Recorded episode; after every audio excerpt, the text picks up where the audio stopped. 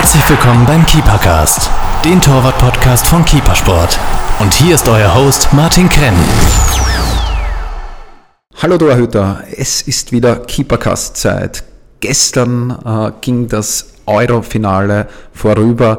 Ein großartiges Turnier, viele gute Torwartszenen, sehr, sehr wenig äh, oder sehr, sehr schlechte Torwartszenen, muss man sagen. Ich freue mich besonders äh, wieder in der dritten Ausgabe der EM-Casts mit unseren Experten René Vollert und Michael Gspurnik speziell das Finale von gestern, Donnarumma und Pickford äh, und auch weitere Torwartleistungen äh, der K.O.-Spiele analysieren zu dürfen. Äh, Michi und Rene, herzlich willkommen im Keepercast. Hey zusammen, freue mich auf die nächste Stunde mit euch. Ja, hallo auch von mir, liebe Grüße aus Berlin, euer Micha. Freut mich auch, dass ich wieder dabei bin. Super, die Freude ist ganz äh, meinerseits, ich habe es ja schon einleitend gesagt, wir haben sehr, sehr viele gute Torwartleistungen gesehen. Wir haben mit Donnarumma äh, herausragende Leistungen gesehen, einen neuen Torwartstern eigentlich kann man sagen. Äh, er ist auch erstmalig, ist ein Torwart äh, Spieler des Turniers geworden. Das hat es unseren Recherchen äh, zufolge auch noch nicht gegeben. Äh, Donnarumma, ich fange mit ein paar Statistiken an. 22 äh, Jahre, sein Debüt im Nationalteam mit 17 Jahren gegeben, also vor fünf Jahren. Er hat sieben Spiele bei der Euro gemacht, 33 Länderspiele insgesamt. Vier Gegentore regulär bekommen bei der, bei der Euro, fünf Elfmeter gehalten, waren noch zwei Elfmeterschießen dabei, äh, eine extrem hohe Passgenauigkeit mit 87 Prozent äh, und eine zurückgelegten Distanz von 35,7 Kilometer, das sind 5,1 Kilometer pro Spiel, im Vergleich dazu der Durchschnitt 4,5 Kilometer.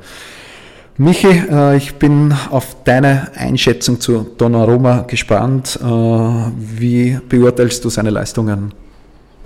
Ja, muss ich auch sagen, mal ein herausragender Spieler im Turnier und äh, freut mich natürlich äh, und, und, ich glaube uns alle, die wir den Keepercast hören, freut uns, dass er einmal ein teurer Spieler des Turniers ist. Äh, ich hoffe, es ist schon auch, geht nicht unter, dass, dass, dass die Leistung über das ganze Turnier wirklich hervorragend waren, sondern nicht nur, dass der Titel jetzt wegen Elfmeterschießen entschieden worden ist, beziehungsweise der Titel des besten Spielers an Donnarumma geht wegen Elfmeterschießen, sondern nein, man muss auch ganz klar sagen, ähm, er hat das bewiesen, was, was, was wir, glaube ich, im, im Vorfeld des Turniers vielleicht uns ja, erwartet haben. Äh, er, hat, er hat wirklich eine enorme Präsenz gehabt, er hat Big Saves in den Spielen gehabt äh, natürlich bei ein, zwei Aktionen auch das nötige Glück, wenn, wenn ich daran denke, gestern bei, bei der Flanke, wo er, wo er leicht vorbeisegelt, aber, aber das braucht man dann auch, dieses Spielglück braucht man und man braucht auch den, den Mindset, dass man dann wieder cool genug ist und, und äh, was sich auch enorm bestätigt hat, seine Stärke, ich glaube in der ersten Folge ist angesprochen, äh, seine gigantische Länge, auf die er kommt, mit inklusive Abdruck und, und Streckung und das ist natürlich ein großer Pluspunkt im, im Elfmeterschießen dann schlussendlich auch, weil äh, mal gesehen, wenn, wenn er das Eck hat, dann, dann muss es schon so bliziert sein, äh, dass der Ball überhaupt drinnen ist. Also definitiv verdient von meiner Seite aus. Freut mich sehr, auch die Konstellation mit, mit Chiellini und, und Bonucci vor ihm. Das hat einfach gepasst, diese Abstimmung, das, das, das war großartig und äh, ja, Glückwunsch an Italien für den EM-Titel. René, kann man nur bestätigen, oder? Absolut, ich kann mich da zu 100% ähm, anschließen. Es ist so, dass ich vor der Saison, da war ich ja, als wir den ersten Keepercast aufgenommen haben, ähm, im Urlaub lag mit meiner Frau und dann habe ich gesagt, also wenn Donnarumma da tatsächlich am Ende mit den Titel holt, wäre das für einen Torhüter mit 22 Jahren eine Sensation, auch was die Entwicklung angeht. Ich meine, er hat über 200 Serie A-Spiele schon, ähm, 33 Länderspiele, jetzt eine EM durch, ist der beste Spieler verdient, meiner Meinung nach der EM geworden. Und ähm, es ist unfassbar, was da noch an Potenzial in dem Torhüter steckt, ähm, obwohl er jetzt schon quasi ein ganz großer ist. Ähm, wie es, wie es äh, Michi gesagt hat, äh, waren so ein, zwei Sachen dabei, klar, wo er einfach auch Glück hatte, aber genau das ist es ja äh, in der nächsten Situation dann einfach trotzdem wieder, äh, wieder in die Aktion zu gehen, wieder zu versuchen, ähm, keine Angst zu haben, sondern, sondern einfach daran zu glauben, dass, dass, dass die Aktion, die ich jetzt begehe oder der nächste Schritt, den ich jetzt mache, mit voller Überzeugung und mit der Richtigkeit ist. Und ähm, was mir auch sehr gut gefallen hat, ist diese, diese ruhige Art, die sehr, sehr ruhige Art und Weise, die Ausstrahlung, die sich natürlich auch auf, ähm, auf die Mannschaft ausgewirkt hat. Also nach wie vor absoluter Top-Torhüter und ich, ich bin jetzt schon gespannt, äh, wie er sich die nächsten Jahre noch weiterentwickeln wird.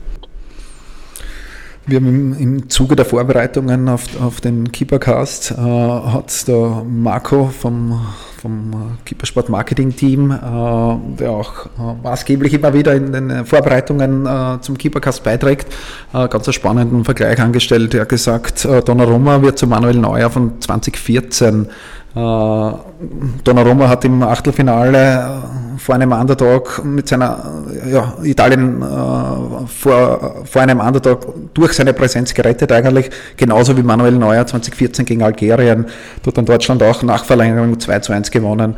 Äh, jeder weiß, was auch danach äh, bei Deutschland passiert ist. Äh, wie, wie sehr stimmt ihr denn zu? wie ist der Vergleich der junge Manuel Neuer mit dem Donnarumma von heute? Ist, ist, ist Donnarumma noch weiter wie Neuer damals? René, wie würdest du das einschätzen? Der Vergleich ist natürlich ähm, schwer auch aus dem Grund, weil ich es nicht mehr ganz so präsent habe. Ähm, ist ja doch ein bisschen her. Aber der Kern der Aussage stimmt natürlich. Ähm, du hast das passend zusammengefasst. Ohne ihn und ohne seine Präsenz, ohne seine Leistung wäre Italien sicher nicht ähm, Europameister geworden. Das kann man ganz klar zusammenfassen. Und wie ich es vorher schon angesprochen habe, für einen Torhüter mit 22 Jahren war das einfach eine außergewöhnlich abgeklärte, ruhige Leistung. Ähm, ich finde, der Vergleich ist, ist auf jeden Fall passend. Eine prägende Szene für uns war auch äh, Halbfinale Spanien, äh, 0 zu 1. Äh, Italien liegt 0 zu 1 äh, zurück. Äh, Donnarumma fängt einen Ball ab, äh, macht eine extrem schnelle Spieleröffnung und rennt dann so 30 bis 40 Meter äh, vor. Äh, danach ja, gelingt Italien der Ausgleich. Das heißt, auch was, was Michi vorher angesprochen hat, das, das, die Präsenz von ihm, beziehungsweise auch das Zusammenspiel mit seinen Innen Innenverteidigern äh, extrem stark. Michi, äh, hast du die Szene in Erinnerung? Was kannst du sonst noch zu, seiner, zu seinem Auftreten sagen? Beziehungsweise was kann sich dann der äh, Amateur-Torhüter äh, auch von Don Donnarumma abschauen? Was, was, was kann man da kopieren oder probieren zum Nachmachen? Ja, es ist definitiv so, dass, dass so eine Aktion auch was auslöst. Wie du dich als Torhüter verhältst, wie du dich darstellst. Das kann jetzt in einer Form sein als ruhige Persönlichkeit, aber es kann natürlich auch sein als, als aggressiver Torhüter. Äh, das Thema hatten wir schon beim vorigen Podcast. Sei einfach der Typ, der du bist. Und äh, aber sowas, da gibt es schon die Marschrichtung vor. Und wir haben hier äh, den Spruch von Urs Fischer übernommen. Äh, zum Beispiel auch der Pass ist eine Botschaft. Also mit einem Pass oder einem Ausrollen oder einer Aktion mit nach vorne laufen, löst du was aus. Da, damit signalisierst du der Mannschaft auch, hey, es gibt nur eine Richtung jetzt und die ist nach vorne und die ist schnell. Und äh, was bei Donnarumma äh, Vergleich mit, mit, mit Manuel Neuer, ja, solche Vergleiche sind immer beliebt. Äh, mir gefällt aber in, in, in erster Linie, der ist 22, der ist jetzt äh, auf einem Top-Niveau der ist mit 16 in die Serie A Nummer 1 geworden bei AC Milan. Mit 16, das muss man sich mal zergehen lassen. Also der hat schon richtig viel Routine. Ich, wenn ich zurückdenke, äh, habe mit 23 noch den Spruch gehört, ja, du hast eh Zeit, weil du bist noch jung. Äh, also da, da lacht der Donnarumma drüber, aber es ist wahrscheinlich auch qualitätsmäßiger Unterschied gewesen. Aber aber nee, die, die, diese Story gefällt mir ähm, irrsinnig und äh, muss auch sagen, ja, diese, diese Routine hat er übernommen und wahrscheinlich und, und ist es für ihn auch in der Konstellation mit äh, Bonucci und Chiellini dahinter auch, ich will nicht sagen dankbar, aber irgendwie kommt dieser, diese Mehrgeneration sehr, sehr gut rüber. Und äh, ich glaube, die zwei, die zwei Innenverteidiger äh, mit ihren 70 Jahren sagen, hey, komm, spiel dein Spiel, alles ist gut. Und er hinten beweist es auch noch und, und, und, und gibt den, den anderen Ruhe. Und, und wie er wirklich auch bei, bei, bei Flanken hoch steht, rauskommt. Und es ist die Verlängerung und er räumt da alles ab, äh, ja, als, als wenn es als wenn es kein Morgen gibt und ein, mit einer Überzeugung, die schon sehr an Manuel Neuer erinnert, definitiv, ja. Die Zukunft äh, vereinsmäßig ist ja ungeklärt von Donnarumma. Äh, Gerüchten zufolge ist der Wechsel zu PSG fixiert, lässt man halt überall, unterschrieben ist noch nichts. Äh, bei PSG ist ja dann auch nicht so, dass äh, das unerfahrene Torhüter sind. Mit Navas und auch Areola, der zurückgekommen ist, sind eigentlich zwei Top-Keeper. Äh, René, wenn Donnarumma wechselt, muss er spielen? Er wird spielen. Ähm, es ist ja nun mal so, so einen Torhüter ähm, zu bekommen, der noch, ja, der jetzt eigentlich mit 22 schon einen der größten Titel europaweit gewonnen hat, ähm, aber trotz allem noch unglaubliches Potenzial und unglaubliches, ja, unglaubliche Wertsteigerung auch nach oben hat, ähm, dann wird dieser Torhüter, egal wo er hingeht, spielen. Die Frage ist natürlich, beziehungsweise was, was, was schon so auf diese Art und Weise ich erinnere mich an was, äh, ist ja nicht das erste Mal, dass er im Prinzip ja, äh, gekillt werden würde dann. Mhm. Ähm, hat ja einige Titel auch bei seinem Ex-Verein gewonnen und äh, stand eigentlich immer in der Kritik. Ähm, ja, also für ihn, ich sag's mal, so bitter wie das klingt, wäre das nichts Neues. Aber als Verein, der so einen Torhüter eben ablösefrei kriegen kann, da musst du zuschlagen. Michi, möchtest du zur Zukunft von Donnarumma noch was sagen, vereinsmäßig? Ähm, also er, er, wird die Entscheidung für sich treffen und äh, ja, wie gesagt, also er wird hingehen und äh, er wird die Überzeugung haben, sich durchzusetzen, beziehungsweise die Nummer eins zu sein. Und äh, wirklich von Vereinsseite muss man sagen, ja, Donnarumma, was es jetzt, äh, Marktwert 70, 80, vielleicht 100 Millionen sein oder was, du kriegst ihn ablösefrei. Äh, ja, top. Gratulation an dem Verein, in dem Fall, wenn es dann BSG ist. Äh, Gratulation, aber, aber ja, definitiv hast du was richtig gemacht und bist ein bisschen ja, sorglos auf der nächsten Position oder kannst äh, in den nächsten Jahren kannst du sorglos sein auf dieser Position. Wie schaut es bei Don Donnarumma jetzt kurzfristig aus? Jetzt war gestern das Finale, heute Montag, wir nehmen heute, äh, heute auf. Äh, jetzt fängt in Kürze in einigen Wochen, egal jetzt in welcher Liga er dann auch wirklich spielt, äh, die Meisterschaft wieder an. Äh, es wird vermutlich Pause sein, ein bis zwei Wochen oder ich weiß nicht, wie viele äh, Tage äh, die Profis frei bekommen. Dann eine ganz kurze Vorbereitung und dann schon wieder Meisterschaftsbetrieb. Michi, wie würdest du das als Tormann-Trainer jetzt anlegen? Ja, für ihn muss man mal sagen, ist jetzt definitiv einmal äh, ein, eine immens stressige Zeit vorbei, auch wenn, wenn, wenn er das souverän runterspielt, aber das ist trotzdem Druck, das ist trotzdem was, was ähm, nicht spurlos an einem vorübergeht. Jetzt wird er wahrscheinlich die Tage, ich weiß nicht, wie, wie, wie sein Lebensstil ist, aber zwei, drei Ramazzotti werden schon gehen und ein paar Flaschen Vino.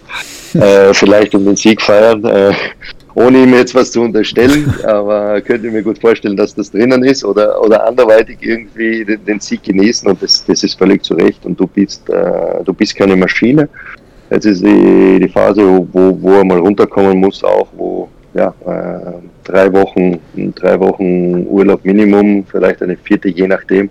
Auf dem, auf dem Niveau und Level, wo er ist, äh, kann, kann es sogar sinnvoll sein, dass du in eine Woche mehr Urlaub gibst. Natürlich, wenn du neu zu einem Verein kommst, ist natürlich auch, will er sofort, so schätze ich ihn auch ein und so kenne ich auch andere Spieler, wollen die sofort zum Verein kommen, neu durchstarten. Da muss sie auch ein bisschen vor sich selbst schützen und vielleicht äh, ihnen eine Pause aufzwängen, äh, damit sie nicht schlussendlich äh, dann überpacen und vielleicht äh, der Körper sich dann diese Pause äh, nimmt, die eigentlich der Geist äh, fordern würde, aber, aber, aber der nicht genehmigt wird. Also sprich, äh, muss man schon aufpassen, dass man dann nicht ihn in eine Verletzung treibt, aber zuerst einmal runterkommen und dann, dann wieder locker rein und, und alles gut.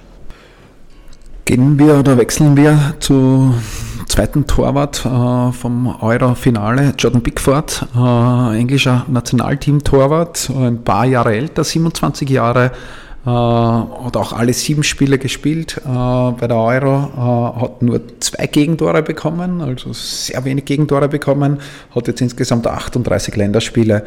Äh, die, die zurückgelegte Distanz, also die gelaufenen Kilometer, war ähnlich wie bei, wie bei Donnarumma, 5,3 Kilometer pro Spiel.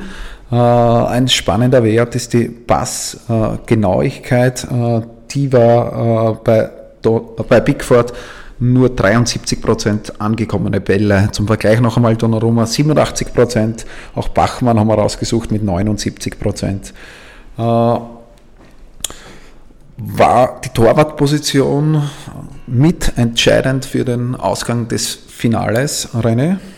Gut, die Rolle des Torhüters ist natürlich immer, immer mitentscheidend für den Ausgang eines Spiels. Ähm, wenn sich jetzt zwei Top-Leute gegenüberstehen, ähm, ja, dann kommt es vielleicht auch ein bisschen auf die Tagesform an. Aber wenn ich jetzt einen Quervergleich dieser beiden Torhüter ja, anstoßen möchte, ist es so, dass auf der einen Seite Donnarumma mit 22 Jahren ein, ein sehr ruhiger, also eine sehr ruhige und, und ja, eine sehr gefestigte Präsenz macht oder ausgemacht hat und auf der anderen Seite Pickford ähm, gestern immer, wenn man ihn gesehen hat oder immer, wenn er im Bild war, ähm, relativ wild durch die Gegend gelaufen ist. Und mit wild meine ich jetzt nicht, nicht jetzt unbedingt negativ äh, behaftet, aber er war schon ja, immer on fire und immer on Emotion und immer am, am, am Rumschreien und ähm, egal in welcher Situation das eigentlich war. Und du hast es jetzt gerade angesprochen, Thematik Passquote. Da kommt es natürlich auch darauf an, wie, wie, ist, wie ist das Spiel angelegt, wie ist, wie ist die Taktik in Anführungszeichen. Möchte der Trainer, dass kurz aufgebaut wird, möchte der Trainer auch in Drucksituationen oder die Mannschaft in Drucksituationen die flache Lösung suchen, die spielerische Lösung suchen. Und mir ist jetzt gestern auch extrem aufgefallen, dass ähm, Jordan Pickford ich glaube, keinen einzigen Abstoß oder Freistoß kurz ausgeführt hat, sondern immer bis ja, über die Mitte der gegnerischen Hälfte äh, geknallt hat. Und dann ist es natürlich, sage ich mal, ein 50-50-Ball, ob er dann ankommt oder nicht. Also wäre da relativ interessant noch zu wissen, äh, wie viele lange Bälle waren da eben dabei von seinen, was ist so gesagt, glaube ich, 73 Prozent angekommene Pässe. Genau. Oder wie, wie, wie, ist die, wie ist die Quote? Wie oft spielt er lang und wie oft spielt er kurz? Wenn ich jetzt nur das Spiel gestern nehme, will jetzt einfach mal eine, mich ein bisschen aus dem Fenster lehnen und sagen, 80 Prozent aller Pässe, die er gespielt hat, waren ja, über 50 Meter. Und ähm, dementsprechend sinkt dann natürlich die Wahrscheinlichkeit, dass dann der Ball auch ankommt. Mein Torwartspiel ist es nicht, oder mein präferiertes Torwartspiel ist es nicht, äh, jeden Ball einfach lang zu klopfen. Ähm, aber ja, so viel zu so einem kleinen Quervergleich der beiden Torhüter und eingegangen auf die Passquote. Michi, deine Meinung über Pickford? Man hat äh, komplett gesehen, natürlich komplett anderer Typ. Äh, wirkt hektisch, ja. Ich glaube, das, das braucht er aber auch A, um, um sich selbst zu pushen und äh, B, der Mannschaft auch Energie zu geben. Äh, aber kann ich absolut nachvollziehen, dass die, die ruhigere Art ähm, besser rüberkommt. Auch, auch mir geht's so.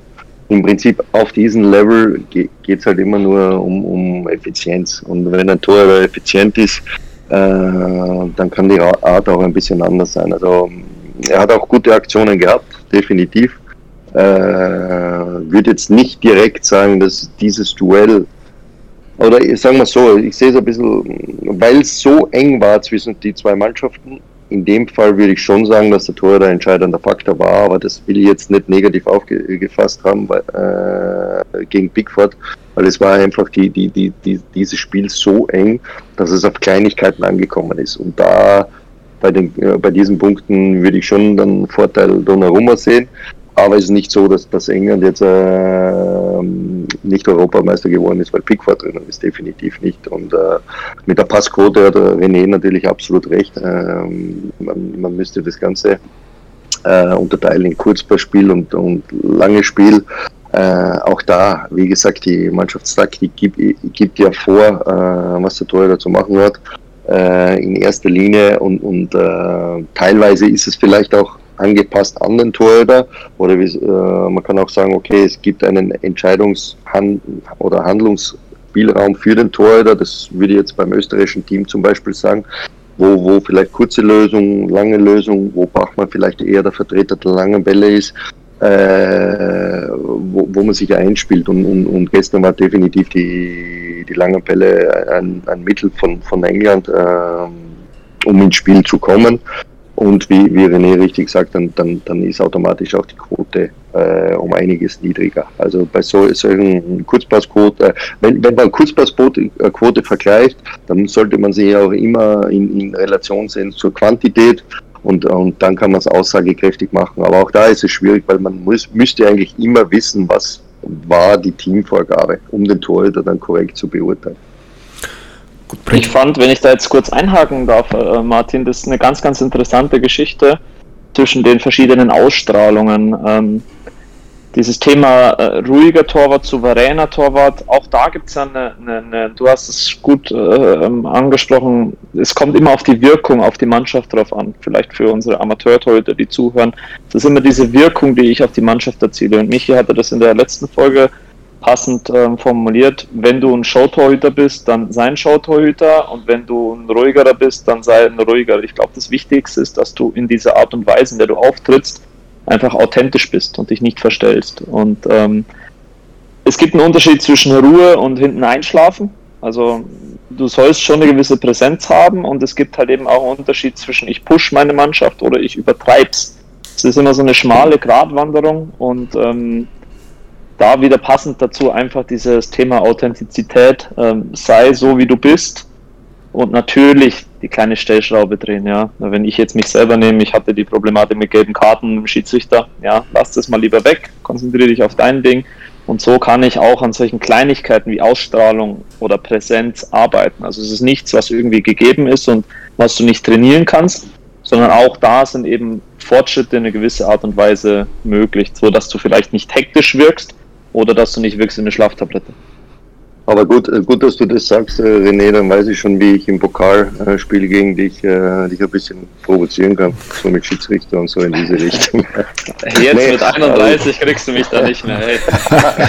nee, nee, aber zu, zu Pickford noch äh, ein Satz. Ja, bei ihm war es teilweise, da hatte er Querschläger drinnen, da, das war das war Hektik und das war nicht, äh, dass man jetzt sagt, okay, das ist jetzt eine, eine äh, pushende, pushende Ausstrahlung oder, oder, oder ja, äh, etwas Positives. Nee, die, die Querschläger hatte er in sein Spiel und da muss man einfach sagen, die waren auch nicht so gut für die Ausstrahlung fürs gesamte Team. Dann.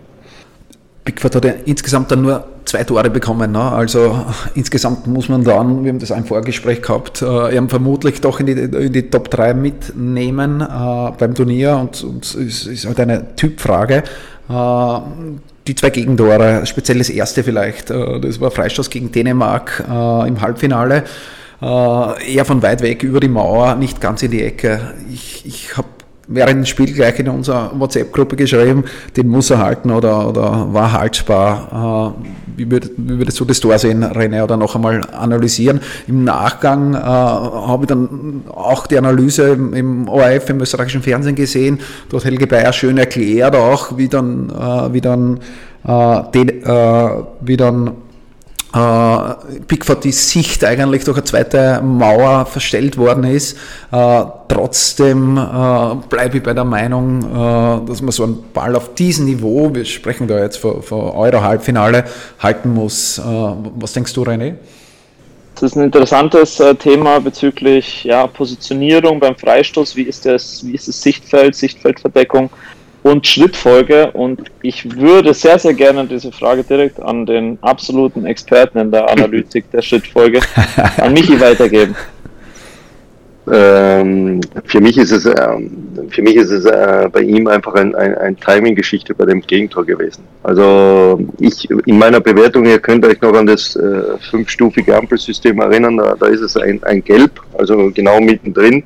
Und für mich ist es sich er, ist mit Sidesteps hingekommen, aber eigentlich müsstest du mit einem direkten Kreuzschritt eröffnen und dann den zweiten Schritt äh, dich wegdrücken.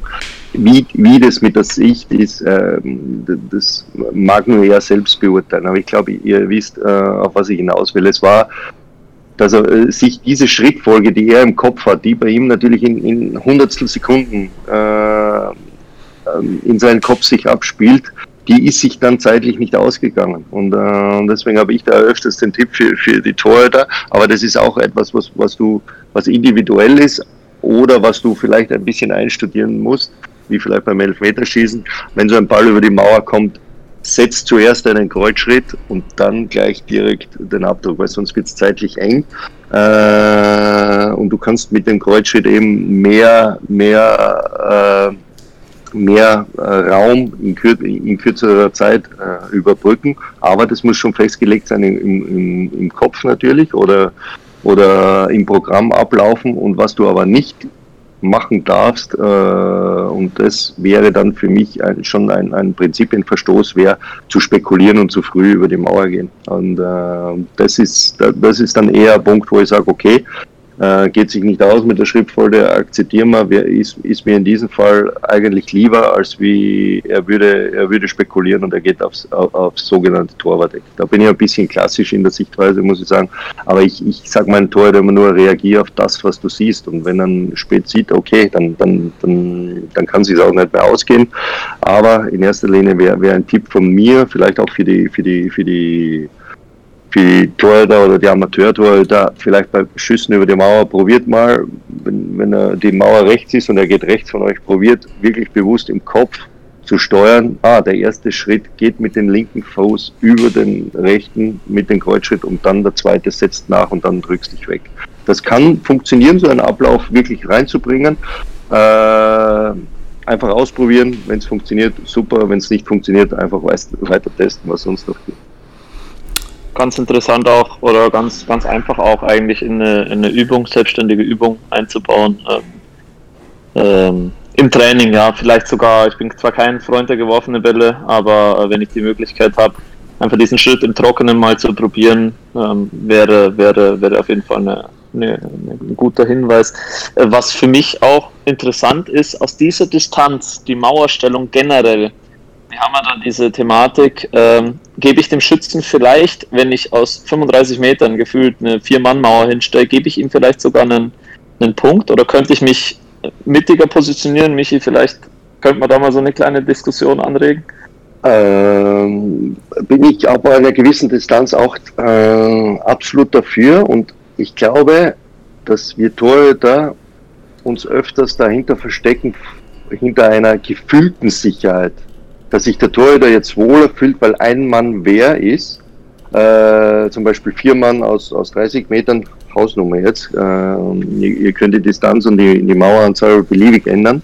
Äh, und dann fühlt man sich sicherer, ja, weil die Mauer da ist, aber im Endeffekt ist meine Erfahrung und auch in Rücksprache mit den Torhütern, äh, wenn du einen weniger nimmst, hast du meistens sogar mehr davon, weil, weil du die, die Sicht hast und dann besser reagierst. Natürlich muss das auch individuell, wie, wie, wie, man, wie die Position ist oder wie der Torhüter sich fühlt. Aber eins würde ich, würde ich schon sagen, ähm, auch ein Tipp wieder an alle Amateurkeeper, übernimmt selbst die Verantwortung und, und äh, glaubt nicht, äh, dass, dass weil ihr einen mehr hinstellt, es, sicherer ist, dass ihr den Ball, äh, der Ball abgelenkt wird, entweder von der, von der Mauer oder vom Tor. Ein ähnliches Beispiel wäre zum Beispiel die Querpassverteidigung. Wie oft sieht man äh, Torhüter am Pfosten, auch, auch, auch Kollege Schmeichel war bei, beim Gegentreffer gegen England am Pfosten, nur um sich sicher zu fühlen, und das ist alles eine menschliche Handlung eine, oder eine menschliche äh, Gegebenheit. Man will einfach das Tor verhindern, man will sich sicher fühlen. Und dann stehst du am Pfosten und im Endeffekt weißt du, was kommt, aber du bewegst dich nicht weg vom Pfosten. Deswegen auch hier ein bisschen die, die Schema da unfreezen, also wirklich das, das, das System einmal überdenken und sagen, okay, brauche ich das wirklich oder gehe ich diese 30, 40 Zentimeter weg vom Pfosten, bin aber dann in einer Lage, wo ich denke, okay, der Ball kann rechts kommen oder links. Das sind so Sachen, wo, wo, wo ich öfters auch die Diskussionen mit den Torhütern gerne suche. Äh, und auch gern deine Meinung, Herr René, äh, dieses Prinzip dahinter, äh, etwas zu tun, um eine, eine, eine falsche Sicherheit oder sich selbst in eine falsche Sicherheit äh, zu bewegen und, und äh, da wirklich den Mut zu haben, und da können wir wieder den Bogen schließen zu, zu Donnarumma, den Mut zu haben, offensiv zu sein, agieren und sich auf äh, sein eigenes Glück ein bisschen ja, in die Hand nehmen. Das ist ein interessanter Punkt. Also dieses Thema, Entschuldigung Martin, wenn wir uns hier wieder gegenseitig äh, durchmoderieren ohne dich. Alles gut. Äh, Sofern so gute Sachen kommen, unterbreche ich äh, nicht und lausche gespannt diese Thematik ähm, des Torwartspiels. Äh, wir hatten ja in den letzten Folgen das Thema Wahrscheinlichkeit.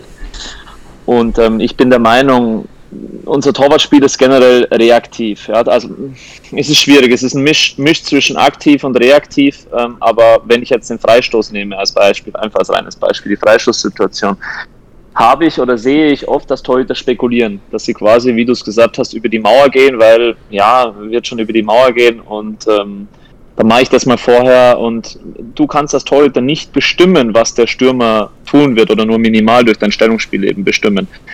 Was du bestimmen kannst, ist deine Sicht zum Ball, deine Stellung, dein Stellungsspiel und meiner Meinung nach ist das fortgeschrittene Torwartspiel diese Verringerung des Faktors Glück, um erfolgreich zu sein. Und ähm, wie, wie es jetzt, nehmen wir dieses, diese Thematik Querpassverteidigung, jeder weiß, der läuft Richtung Grundlinie und er kann ihn nur noch querpassen und wenn dann in der Mitte einer hinkommt, ist es ein Tor. Ja, vielleicht ist der eigene Mitspieler, vielleicht ist es ein, ein Gegenspieler. Wenn der Pass da durchkommt, ist es ein Tor. Der Klassiker im Torwartspiel oder im, im, da ist wieder unsere die Problematik, dass, dass, dass dieses Torwartspiel in Anführungszeichen analytisch an Fehlern gemessen wird. Und wenn ich jetzt als Torhüter mutig stehe, wieder Beispiel Donnarumma, wenn ich ein aktives Stellungsspiel habe und damit die Wahrscheinlichkeit erhöhe, quasi das Gegentor zu verhindern, habe ich in manchen Szenen, wie speziell Querpassverteidigung, eben auch ein höheres Risiko dabei, blöd auszuschauen. Wenn die Querpassverteidigungsposition optimal, also gut ist, und der knallt mir ins kurze Eck, wo jetzt, sagen wir es mal, Kollege Schmeichel den Pfosten am Pfosten stand oder den Pfosten festgehalten hatte, ja gut, da geht er dann nicht rein, wenn ich den Pfosten festhalte, aber in den 70 oder 80 Prozent aller anderen Fälle ist er eben drin. Und das ist, glaube ich, so ein, so ein Analysethema, auch vielleicht hatten wir ja letzte, in der letzten Folge auch schon für die Torhüter, ähm, nicht diese, diese, diese plumpen Faktoren zu nennen, ja, wenn der Torhüter rauskommt, muss ihn haben, ja, uh, wenn er ins kurze Eck geht, ja, dann sieht es schlecht aus, sondern es geht darum, mannschaftsdienlich oder erfolgreich zu spielen und eben diesen Faktor Glück durch Stellungsspiel und durch reaktives Handeln auf eine Situation und mit Kontrolle diese Situation zu lösen. Also das ist so, so mein Ansatz, was diese ganze Thematik angeht. Ich, möchtest du noch was? Also, ja, ja ähm, haben wir letztes darüber gesprochen, finde ich auch genau richtig. Und äh, wie, wie, wie wir damals schon gesagt haben, zu meiner Zeit, zu meiner aktiven Zeit, äh, was eben, macht keine Fehler, quasi dieses Denken und dieses macht keine Fehler, das funktioniert nicht mehr. Wir müssen davon wegkommen, wir müssen, wir müssen das Spiel anders sehen, anders interpretieren, wir müssen Fehler, Fehler in Kauf nehmen. Äh, natürlich dürfen nicht zu viele passieren, klar, und nicht zum falschen Zeitpunkt, aber trotzdem, das moderne Torwartspiel muss in die Richtung gehen, wie kann ich die Mannschaft unterstützen und nicht, wie kann ich die Mannschaft nicht schaden. Und ähm, ja, äh, sehe seh ich also genauso wie René, äh, man, muss, man muss ein bisschen den positiven Blick auf das Ganze haben, den optimistischen, den offensiv ausgerichteten Blick auf die ganze Geschichte. Und äh, dann begibt man sich eigentlich auf ein Torwartspiel, wo man sagt, da ist man up to date. Und äh, gibt es ja einen lustigen Spruch, den ich auch öfters noch bringe, weil, weil, weil wir schon beim Philosophieren sind und, und äh, Torhüter sind ja sowieso, das Torhüterspiel ist ja auch, jeder weiß was und alles einfach, der Punkt ist, manchmal ist auch sogar auch spekulieren lesen. Das war, war mein Ding auch. Weil, weil wenn du, wenn du spekulierst und du hältst den Ball, dann ist es eigentlich ja, du hast gelesen. Das sagen auch viele Tore, ich habe es gelesen, ich habe es gewusst. Und äh, wenn du in der falschen Ecke bist, dann sagt der Stürmer, hey, du spekulierst ja. Äh, also, also die Wahrheit ist meistens äh, ein bisschen schwammig auch und äh, man kann es auch gern zu, zu seinen Gunsten auslegen, aber, aber die, dieser Punkt, äh, auch da gibt es ja Studien, wo schaut der, der Torhüter zum Beispiel mit den Augen hin und wann ist die Reaktion eigentlich wirklich? Ist es, wenn der Ball getroffen wird? Ist es, wenn der Ball unterwegs ist? Ist es sogar, bevor der Ball getroffen wird? Das ist alles ja schon hochwissenschaftlich und manchmal, manchmal kann man aber wirklich äh, das zu seinen Gunsten auslegen und sagen, ja, ist nicht spekulieren, ist lesen. Ne? Wenn du, wenn du weißt, wo er hinkommt, ist es nicht spekulieren. Ne? So ist genau, es. genau so ist es. Und, und auch da äh, gibt es ja die Punkte, wo, wo ein erfahrener Torhüter, sagen wir, René, in deinem Alter jetzt mit 31, äh, wird mehr Bälle mit einer höheren Wahrscheinlichkeit halten.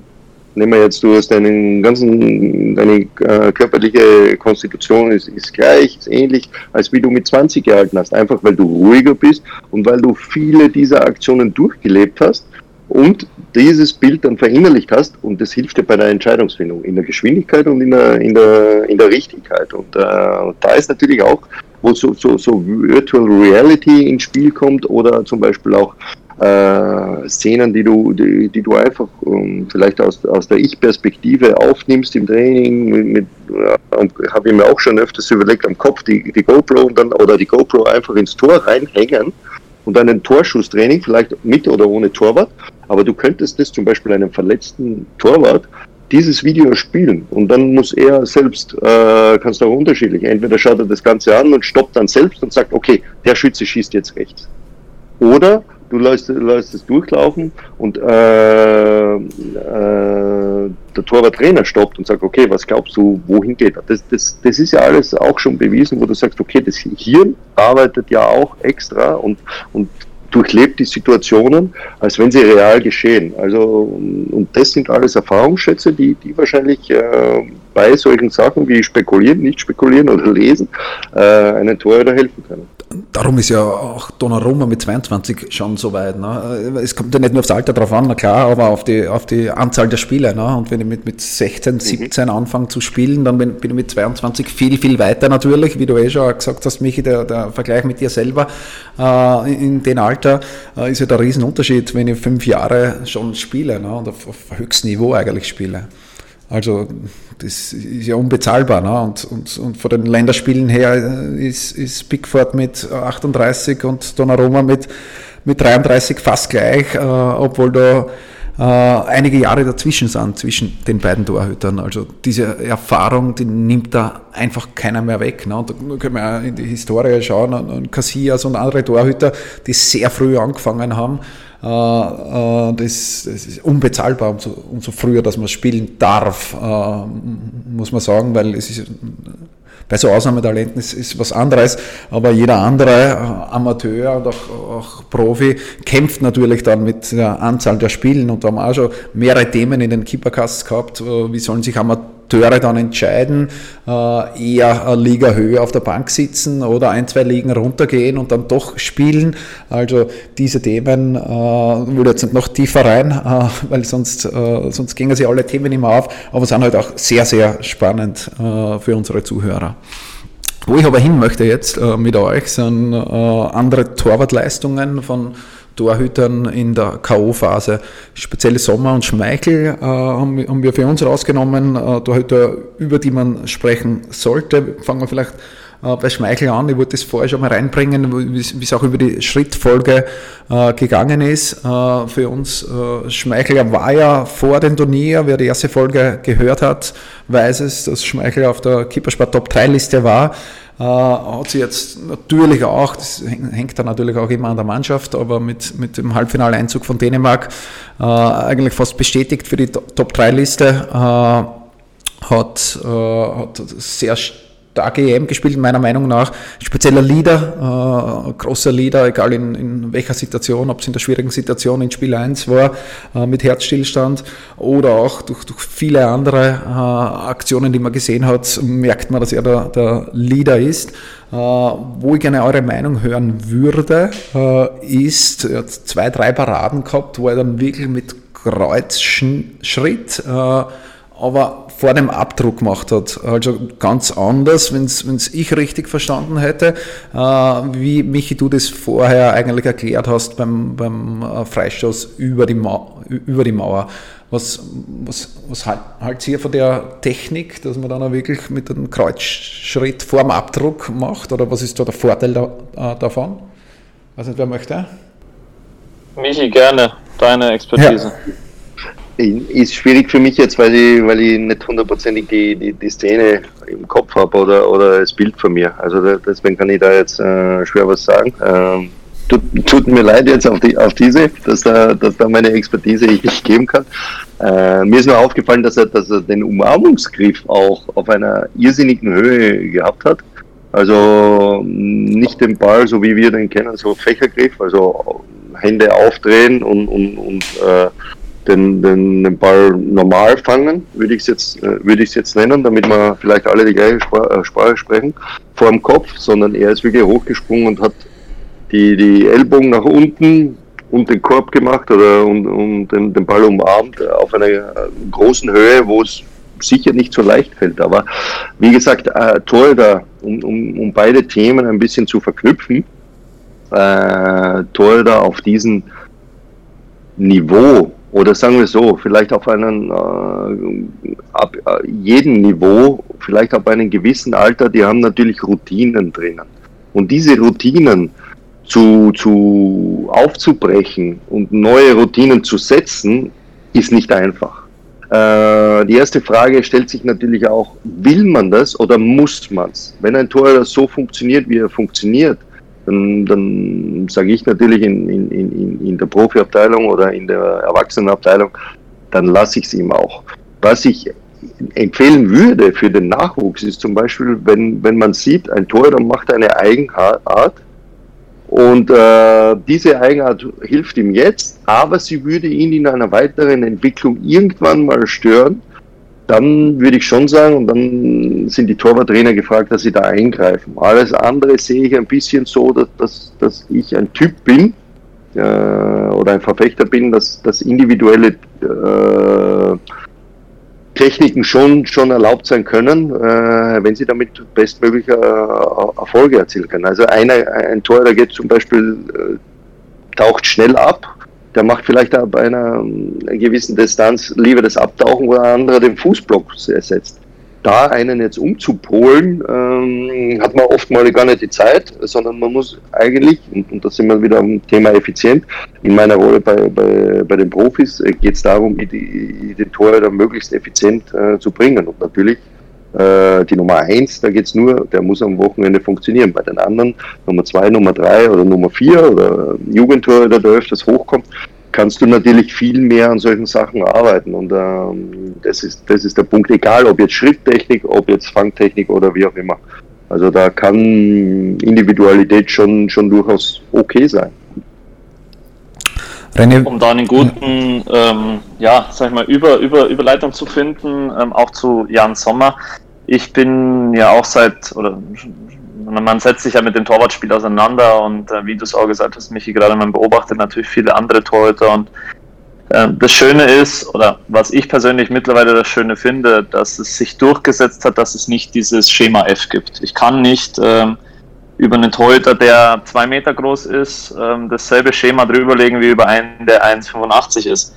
Ähm, der Körper hat eine andere Umsetzung, da ist eine andere Dynamik in der Bewegung, da ist eine andere Abdruckfolge drin und ähm, wir hatten jetzt gerade diese Thematik Schmeichel äh, und Jan Sommer, beziehungsweise diese zwei Torhüter, Jan Sommer auch äh, jemand, der aus einer ganz tiefen Stellung eigentlich immer arbeitet, ähm, weil er einfach darüber die größtmögliche Dynamik in seinem eigenen Bewegungsablauf entwickelt. Ähm, das ist so drin und wenn du jetzt dieses Schema F drüber legst, sagst du, ja mein Gott, der steht ja viel zu tief.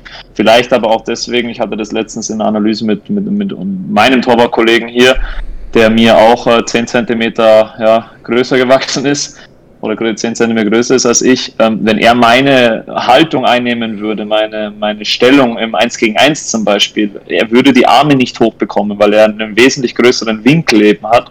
Und da ist ja das Schöne, dass sich das mittlerweile durchsetzt, dass ich diese gewissen Eigenarten, diese gewisse Individualität im Torwartspiel äh, nicht abcancel und sage, ah, das musst du aber so machen oder das musst du aber so machen. Andererseits bin ich da genau bei dir. Ähm, es gibt eben Techniken, die dich vielleicht auch behindern, auch als ja, vielleicht 30-Jähriger oder 25-Jähriger. Und du hattest das speziell mit der Thema Fangtechnik bei, bei Schmeichel ähm, angesprochen. Ähm, er, so wie ich ihn analysiert habe, und ich bin ja nur, nur Drittligatorhüter, ähm, ist er trotzdem jemand, der nicht gerne ähm, schwierige Bälle versucht zu fangen. Und das würde sich jetzt in meiner Analyse decken mit der Thematik, dass er bei der Fangtechnik, die wir normalerweise, ich nenne es jetzt auch so wie du, selbe Sprache, normale Fangtechnik, Fächergriff, ähm, oben den Ball fangen und nicht in den Korb unten reinzulegen, äh, würde sich decken, dass er sich vielleicht auf diesem, auf diesem Themenfeld da nicht ganz so hundertprozentig wohlfühlt. Deswegen auch oft, wenn er mit beiden Händen am Ball ist, den Ball zur Ecke lenkt, anstatt ihn sicher zu fangen, wo ich dann wieder zu Jan Sommer gehe, der im, im, im, äh, in einem Spiel, ich glaube, es war gegen, äh, was gegen Spanien sogar, ich, ich habe es nicht mehr ganz genommen, oder gegen, gegen Frankreich war es, Entschuldigung, äh, wo er einen, einen Kopfball halb hoch oder fast hoch, er fängt ihn sicher, den hätten andere Torhüter liebend gern und dankend einfach zur Ecke gelenkt, dann wäre es eine Weltparade gewesen. Ach, holt er den da raus. Und ich sag mal, da hast du halt dann, wie gesagt, diese Individualität im Torwartspiel. Unterm Strich, wie du sagst, Effizienz zählt und wenn ich den Ball halt, wie Pickford gestern, relativ unorthodox zweimal, hat aber die Bälle gehalten, kein Gegentor. Dann hast du unterm Strich kein Gegentor und dann ist es unterm Strich auch okay so bevor ich mich jetzt weiter äh, in, in Rage rede. Bleiben wir vielleicht noch kurz abschließend bei Jan äh, Sommer. Äh, Michi, deine Meinung äh, zu Jan Sommer? Er ist ja dann speziell dann natürlich auch wieder äh, durch das Elfmeterschießen äh, gegen Fran Frankreich, äh, wo er Matchwinner war, äh, stark in der Presse gewesen. Äh, wie schätzt du die Leistung ein, Jan Sommer? Vielleicht auch ein bisschen bezogen auch noch auf die, auf die Größe. Äh, wir haben bei 11 Teamsport Goalkeeping einen Größenvergleich gemacht. das heißt, der kleinste Torhüter aller Torhüter der K.O.-Spiele war Jan Sommer mit 1,83, der größte dann Courtois mit 1,99, der Durchschnitt 1,91, also Sommer da deutlich unter Durchschnitt. Wie schätzt du die Performance von Sommer ein? Ja, vor allem äh, war, war sehr, sehr gute EM von ihm und äh, vor allem im Spiel gegen Frankreich hat man gesehen, wie er richtig in einen Flow gekommen ist. Also da war alles mit Leichtigkeit, ähm, Saves en masse in der, in der Verlängerung auch und dann im Elfmeterschießen. Also äh, das sieht man, wenn ein Tor da einfach im Flow ist und nicht mehr denkt, was dann für Leistungen möglich sind. Und äh, das ist der Zustand, in dem sich jeder Torhüter natürlich wohlfühlt und äh, wo man sich vorkommt, als wenn man ja irgendwo als Kind auf der Wiese spielt und, und Freude empfindet und weiß, oder man spielt einfach, es kann nichts passieren und genau in den, diesen Flow ist er in Frankreich gekommen und auch ihn kann man nur gratulieren zu einer sehr, sehr guten EM, definitiv.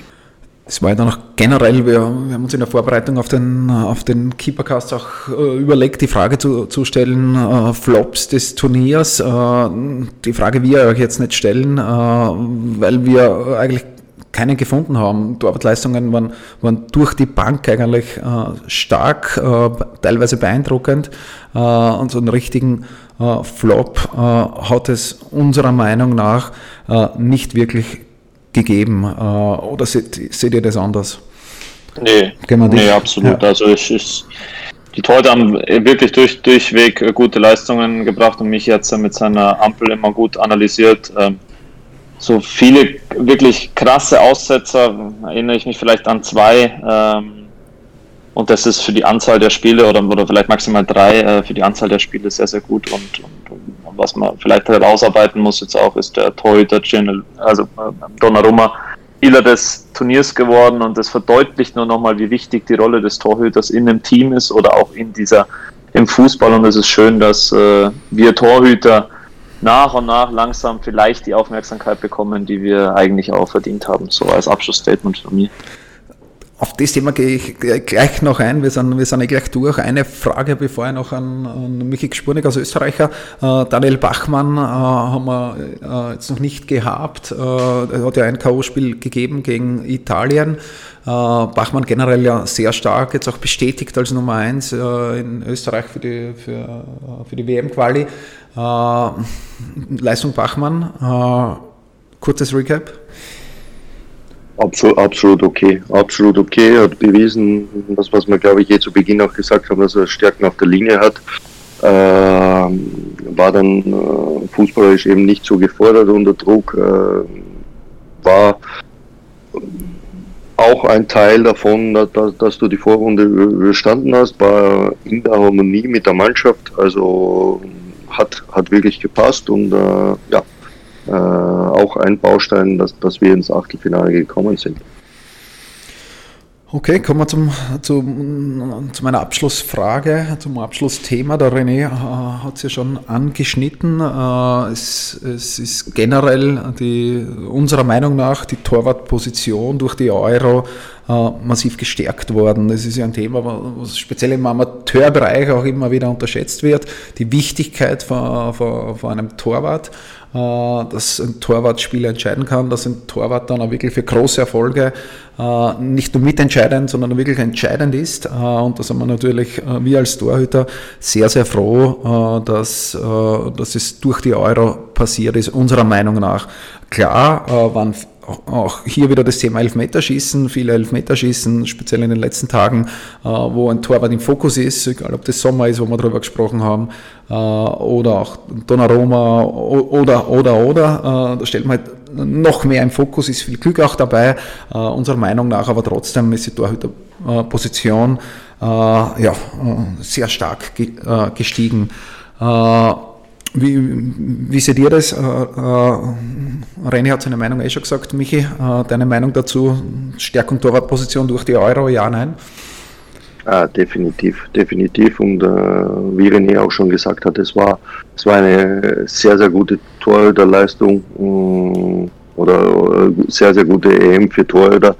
Wirklich keine richtig großen Schnitzer nach unten oder Aussätze nach unten, vor allem in der Zielverteidigung.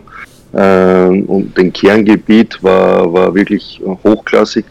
Und äh, wo man noch ein bisschen eine große Streuung sieht, ist eben im Offensivspiel. Ähm, da, war, da war schon klar zu erkennen, welche, welche Tore da wirklich in einer höheren Liga spielen, beziehungsweise äh, gewohnt sind, Kurzpass, äh, gepflegtes Kurzpassspiel zu haben. Äh, da war von meiner Seite aus noch am, am meisten Unterschied zu erkennen oder Diskrepanz zu erkennen, aber prinzipiell wirklich tolle, tolle EM für die Torhüter, definitiv. Wie wichtig ist für dich die, äh, die Position Torwart? Ähm, extrem wichtig, extrem wichtig. Und da äh, ist natürlich auch Unterschiede, in welcher, in welcher Zielsetzung du herangehst im, im, im Verein äh, oder als Team. Und äh, dann ist wichtig zu erkennen, welchen Torhüter brauchst du. Also du brauchst im Abstiegskampf sicher einen anderen Torhüter als wie im, im Spiel um die Meisterschaft und äh, das muss man berücksichtigen und äh, ja, das, das, das, sind die Punkte, die, die natürlich auch beeinflussen, welcher Torhüter zu, zu einer Mannschaft passt. Ja, aber schl schlussendlich kann man es äh, so schön zusammenfassen und ich habe da erst vor kurzem einen, einen Spruch von, von meinem Mentor, von Hans Leitert, den, den viele Torwartspezialisten natürlich kennen, äh, gelesen auf einer, auf einer PowerPoint, der sagt, ähm, der Torwart ist wie die, beim Schach die Königsfigur. Der Bewegungsradius, der ist eingeschränkt, aber er ist trotzdem die wichtigste Figur am Platz und ich glaube, das, das können wir so stehen lassen und ich glaube, die Italiener werden, werden, zumindest die Italiener würden das heute alles gleich sehen. Ich kenne das Zitat noch nicht, ist wirklich treffend äh, formuliert, oder René? Absolut. Also ich, ich, wie gesagt, diese Rolle des Torwartspiels, was er alles ausmacht, ähm, Ausstrahlung, die Präsenz, schon dieses Vertrauen, was die Spieler haben, wenn du, wenn, wenn sie wissen, da hinten ist jemand, ähm, der, der, der dir einfach weiterhilft und der in der Situation, wenn er gebraucht ist, da ist. Im Basketball sagt man das gerne, ähm, dass die größten Spieler ähm, nicht selbst unbedingt in jeder Situation strahlen, sondern einfach ihre Mitspieler wesentlich besser machen. Und ich denke, das ist bei vielen Torhütern der Fall und wie man es jetzt bei der EM gesehen hat, bei Donnarumma war es auf jeden Fall der Fall, dass er dadurch, dass er da war, die ganze Mannschaft besser gemacht hat. Super, ich glaube, mit äh, diesen Worten und diesen sehr erfreulichen Worten, über die jeder Torwart freut, äh, können wir unsere äh, EM-Analyse abschließen. Es waren drei, drei, also drei sehr, sehr spannende Folgen. Mir hat sehr viel Spaß gemacht mit euch. Ich möchte mich auch äh, äh, bei euch bedanken, äh, dass ihr uns zur Verfügung gestanden seid, äh, mit uns äh, die Euro analysiert habt, oder ihr habt es eigentlich analysiert, ich habe nur das Gespräch geführt. Äh, sehr viele interessante Inputs, auch in dieser Folge wieder drin, für unsere Zuhörer, Torhüter, Torwarttrainer, Eltern von Torhüter sind. Wir wollen mit dem Keepercast unsere Kunden, unsere Hörer am Audioweg probieren zu verbessern. Ich glaube, das ist uns gelungen. Äh, herzlichen Dank für die, für die Teilnahme, Michi und René. Danke auch. Also auch von meiner Seite liebe Grüße an alle, hat richtig Spaß gemacht. Und ähm, ja, hoffe, wir hören uns bald wieder. Alles Gute. Auch von meiner Seite herzlichen Dank und das Schönste an der Geschichte hier fand ich, dass ich in meinen 31 Jahren auch noch für mein tägliches äh, Training oder wöchentliches Training ein paar wichtige Sachen mitgenommen habe. Also man kann sie immer verbessern, egal in welchem Alter man ist, wenn man einfach nur Lust darauf hat. Und danke. Schön gesagt, finde ich auch, ja, finde ich auch. Danke sehr. Ein schöner Abschluss, das war's mit der EM-Cast äh, Nummer 3 Analyse. Äh, hat dir die Folge gefallen? Äh, teile die Folge mit äh, deinen Torwartkollegen, äh, mit deinem Torwarttrainer und hilf uns so dabei, den Keepercast noch bekannter zu machen. Danke, ciao. Von der Keeperbase in Kottingbrunn. Das ist der Keepercast. Gefällt dir, was wir hier machen? Dann teile und bewerte unseren Podcast und folge uns auf Soundcloud und iTunes. Warum machen wir das Ganze, fragst du dich? Weil Leidenschaft im Herzen beginnt. Keepercast, right from the heart of goalkeeping.